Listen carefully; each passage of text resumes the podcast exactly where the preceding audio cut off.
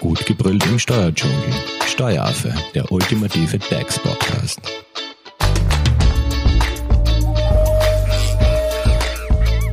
Hallo und herzlich willkommen beim Steueraffen. Ein viel diskutiertes Thema in faktisch jedem Unternehmen ist die steuerliche Behandlung von Repräsentationskosten und insbesondere Bewirtungskosten.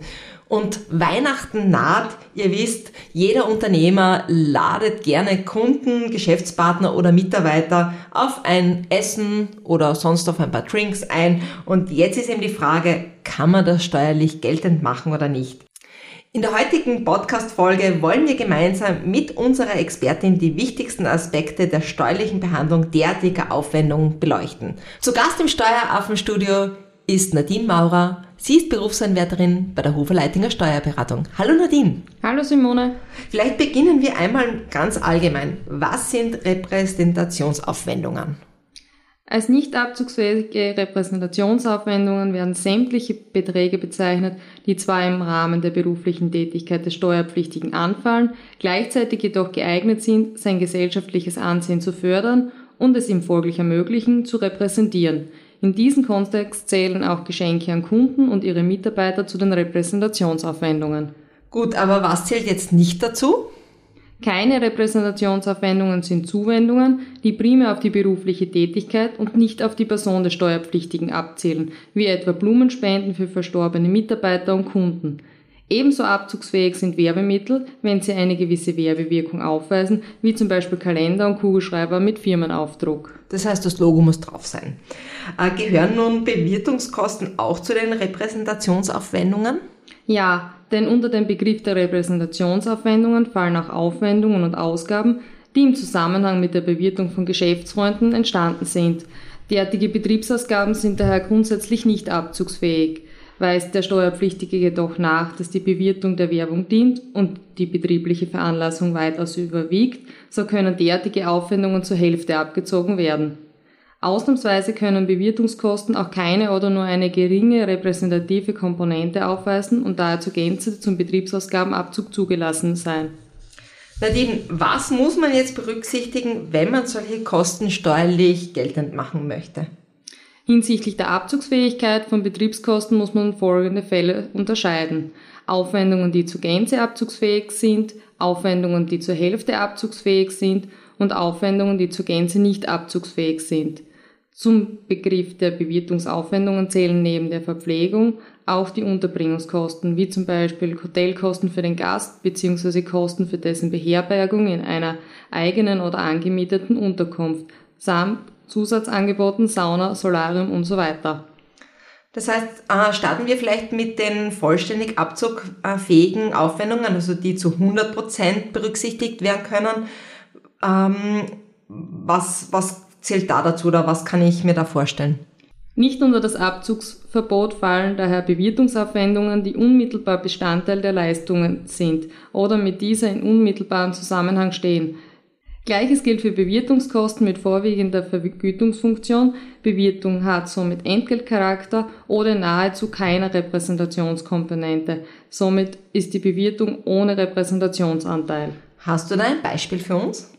Als im vollen Umfang abzugsfähige Betriebsausgaben gelten daher beispielsweise Bewirtungen anlässlich einer Schulung von Arbeitnehmern eines in- oder ausländischen Geschäftsfreundes, welche im Schulungspreis inbegriffen sind, Bewirtungen anlässlich von Fortbildungsveranstaltungen, Bewirtungen im Zusammenhang mit Betriebsbesichtigungen, wenn künftige Arbeitnehmer aus der Besuchergruppe angeworben werden sollen, Bewirtungen, die Selbstwerbung darstellen somit Produkt- oder Warenverkostungen, wie zum Beispiel Kostproben der Backwaren eines Bäckereibetriebes anlässlich der Betriebseröffnung oder einer Betriebsbesichtigung.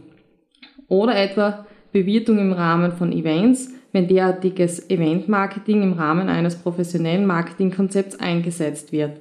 Unter die voll abzugsfähigen Aufwendungen fallen auch Trinkgelder, wenn die betriebliche Veranlassung nachgewiesen oder zumindest glaubhaft gemacht wird. Wie sieht es jetzt nun mit Getränken aus, die man den Mitarbeitern zur Verfügung stellt? Die unentgeltliche Bereitstellung von Getränken oder Snacks am Arbeitsplatz für Mitarbeiter ist nicht als Bewirtungsaufwand anzusehen, sondern als freiwillige Sozialleistung, welche in voller Höhe als Betriebsausgaben abgezogen werden kann. Du bist auf der Suche nach einem Steuerberater? Dann bist du bei Hofer Leidinger Steuerberatung gut aufgehoben.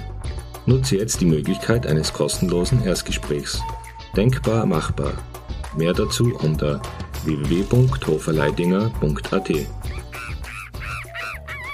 Kommen wir jetzt zu den Aufwendungen, die unter die 50-prozentige Kürzung fallen. Also zur Hälfte abzugsfähig gelten Aufwendungen für die geschäftliche Bewirtung, welche nachweislich dem Zweck der Werbung dienen und bei denen der betriebliche Anlass die anderen Gründe weitaus überwiegt. Dazu zählen sowohl Aufwendungen für die Bewirtung der Geschäftsfreunde selbst als auch die des bewirteten Steuerpflichtigen und dessen Arbeitnehmer. Unter Geschäftsfreunden sind all jene Personen und deren Arbeitnehmer zu verstehen, mit denen eine geschäftliche Verbindung besteht oder angestrebt wird. Reicht hier eine Restaurantrechnung eigentlich aus?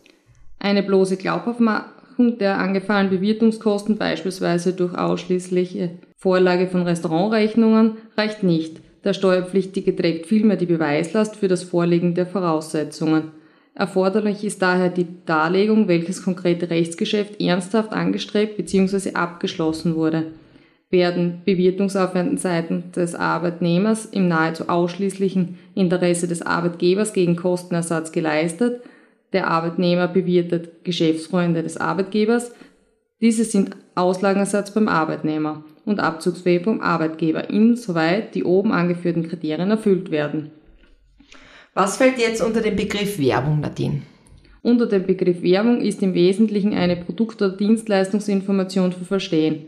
Es reicht demnach, wenn der Steuerpflichtige darlegt, anlässlich der Bewirtung eine auf seine berufliche bzw. betriebliche Tätigkeit bezogene Informationsleistung geboten zu haben. Hast du jetzt noch ein paar Beispiele für diese 50-prozentigen steuerlich absetzbaren Aufwendungen? Ja, also als zur Hälfte abzugsfähig gelten folgende Beispiele. Arbeitsessen im Vorfeld eines konkret angestrebten Geschäftsabschlusses, Bewirtung im Zusammenhang mit Informationsveranstaltungen, Bewirtung von Geschäftsfreunden in der Kantine des Betriebs bzw. durch den Gastwirt in seinem eigenen Gasthaus. Nadine, jetzt bleiben uns eigentlich nur noch die zur Gänze nicht abzugsfähigen Aufwendungen übrig, oder? Wie schon erwähnt, Bewirtungsaufwendungen, die nicht unter eine der genannten Ausnahmen fallen, sind nicht abzugsfähig. Davon sind insbesondere geschäftliche Bewirtungen betroffen, die nicht der Werbung dienen. Auch Aufwendungen, die bloß der Kontaktpflege, der Herstellung einer gewissen positiven Grundeinstellung zum Werbenden oder der Erlangung des Wohlwollens von Mitarbeitern dienen, können nur als werbeähnlich und somit als nicht abzugsfähig beurteilt werden. Auch Arbeitsessen nach erfolgtem Geschäftsabschluss dienen in der Regel nicht der Werbung und gelten somit als nicht abzugsfähig. Unabhängig vom allfällig werbenden Charakter einer Bewirtung muss deren betriebliche bzw. berufliche Veranlassung weiters überwiegen, dient eine Bewirtung daher nicht in bloß untergeordnetem Ausmaß der Repräsentation, gilt sie jedenfalls zur Gänze als nicht abzugsfähig. Bewirtungen im Zusammenhang mit dem Besuch von Vergnügungsetablissements sowie beispielsweise Casinos oder gesellschaftlicher Veranstaltungen wie Bälle, Konzerte oder Theateraufführungen sind daher nie abzugsfähig. Der mögliche Einwand, im Rahmen eines derartigen Besuches sei ein Geschäft abgeschlossen worden, ändert daran nichts. Hast du jetzt noch ein paar Beispiele dazu? In diesem Sinne gelten beispielsweise ebenso als nicht abzugsfähig Bewirtungen im Haushalt der Steuerpflichtigen, Bewirtungen aus persönlichen Anlässen der Steuerpflichtigen, wie beispielsweise Geburtstag oder Dienstjubiläum, Bewirtungen anlässlich der Betriebseröffnung außerhalb des Betriebes. Wir sind jetzt schon am Ende unserer Podcast-Folge angelangt. Aber vielleicht hast du ja noch ähm, die, kannst du uns ja noch einmal diese Repräsentationsaufwendungen kurz zusammenfassen und vielleicht hast du noch einen abschließenden Tipp für unsere Hörerinnen und Hörer. Gerne. Da nicht alle Repräsentationskosten im gleichen Maße abzugsfähig sind, bieten sich eine kontenmäßige getrennte Erfassung der Geschäftsfälle an. Die Erfahrung hat gezeigt, dass sich insbesondere eine Aufteilung der 50-prozentigen Bewirtungskosten auf zwei Konten, anteilige Erfassung auf den Konten Bewirtungskosten abzugsfähig und Bewirtungskosten nicht abzugsfähig bewährt hat. Die übrigen Bewirtungskosten können dann zur Gänze entweder dem einen oder dem anderen Konto zugeordnet werden. Ein oft gesehener Fehler ist auch die gemischte Verbuchung des freiwilligen Sozialaufwandes, freie Getränke oder Snacks für Mitarbeiter am Arbeitsplatz mit den übrigen Bewirtungskosten. Bei üblicherweise 50-prozentiger Abzugsfähigkeit der Geschäftsfreundebewirtung wird bei der gemeinsamen Verbuchung auf einem einheitlichen Konto gerne übersehen, dass derartige Sozialaufwendungen gar keine Verkürzung unterliegen. Mein abschließender Tipp, wir empfehlen unseren Klienten daher Bewirtungskosten gleich bei Anfallen eines Geschäftsfalles buchmäßig getrennt nach deren Abzugsfähigkeit oder Nichtabzugsfähigkeit auf verschiedenen Konten zu erfassen. Vielen lieben Dank, Nadine, für die ausführliche Zusammenfassung. Wenn jetzt noch Fragen offen geblieben sind, wie kann man dich am besten erreichen? Unter graz.hoferleitinger.at. Perfekt. Und wenn ihr Fragen habt, äh, könnt ihr auch die gerne über unsere Social Media Kanäle stellen. Wir leiten die gerne an unsere Expertin weiter. Vielen lieben Dank an dich, Nadine, und danke euch fürs Zuhören. Tschüss! Das war Steueraffe. Wenn ihr noch Fragen, Wünsche oder Anregungen habt, nutzt die Social Media Kanäle. Den Steueraffen findet ihr auf Facebook und auf Instagram. Hinterlasst einfach ein Like oder einen Kommentar. Und wenn ihr keine Podcast-Folge mehr verpassen wollt, dann abonniert den Steueraffen in eurer favorisierten Podcast-App. Weitere Infos findet ihr auch unter www.steueraffe.at. Vielen Dank fürs Zuhören, bis zum nächsten Mal, wenn es wieder heißt, gut gebrüllt im Steuerdschungel.